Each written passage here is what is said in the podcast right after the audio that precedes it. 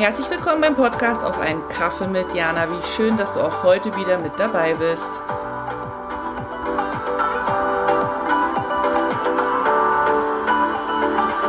Hallo Jana hier und willkommen zum Adventskalender. Heute zum Buchstaben G wie Geschenke und Großzügigkeit.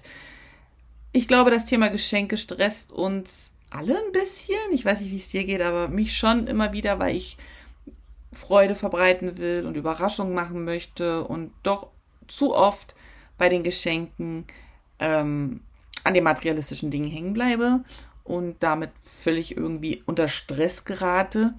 Und ich glaube, dass die Geschenke weg vom Materiellen hin zu ja, immateriell, hin zu Verbindung wesentlich wertvoller ist und wir auch dahingehend sehr viel großzügiger werden dürfen großzügiger im Zeit miteinander verbringen, großzügiger im Freude schenken, großzügiger im auch vergeben, jetzt gerade zur Weihnachtszeit, das ist auch ein Geschenk, wenn man sich mit jemandem versöhnt, wenn man mit jemandem dann wieder in Frieden kommt.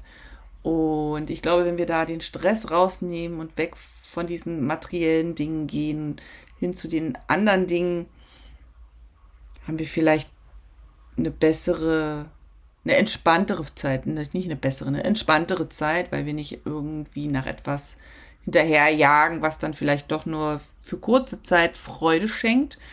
Und das Thema Großzügigkeit, auch jetzt gerade zur Weihnachtszeit, finde ich ähm, sehr präsent im Sinne von sich damit mal zu beschäftigen, inwieweit wir großzügig sind mit uns und in unserem Alltag und mit den Mitmenschen um uns herum oder wo wir uns zurückhalten mit dem, was wir zu geben haben, aus Angst, ähm, etwas zu verlieren oder etwas nicht gerecht verteilen zu können.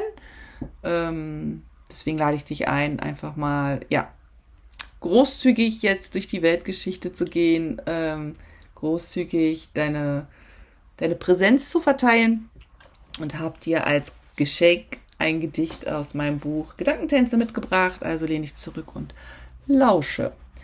Alltägliche Wiederkehr. Ich liebe Routine. Dieser langweilige Ablauf, das Wissen, was wann ist, wiederkehrende Termine, Rituale. Ich liebe es.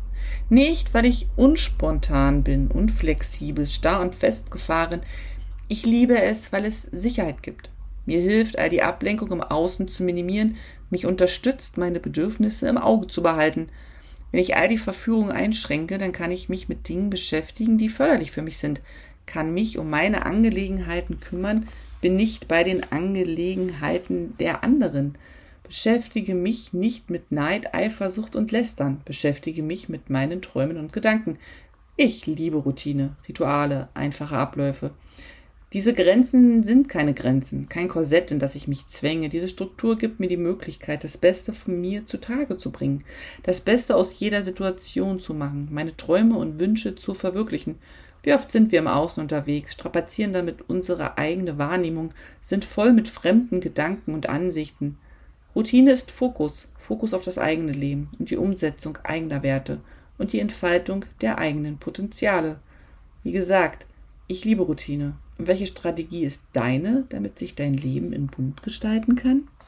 Ich schicke dir sonnige Grüße aus Suzhou. Vielen Dank fürs Dabeisein und auch vielen Dank dafür, dass du den Podcast teilst, kommentierst und abonnierst.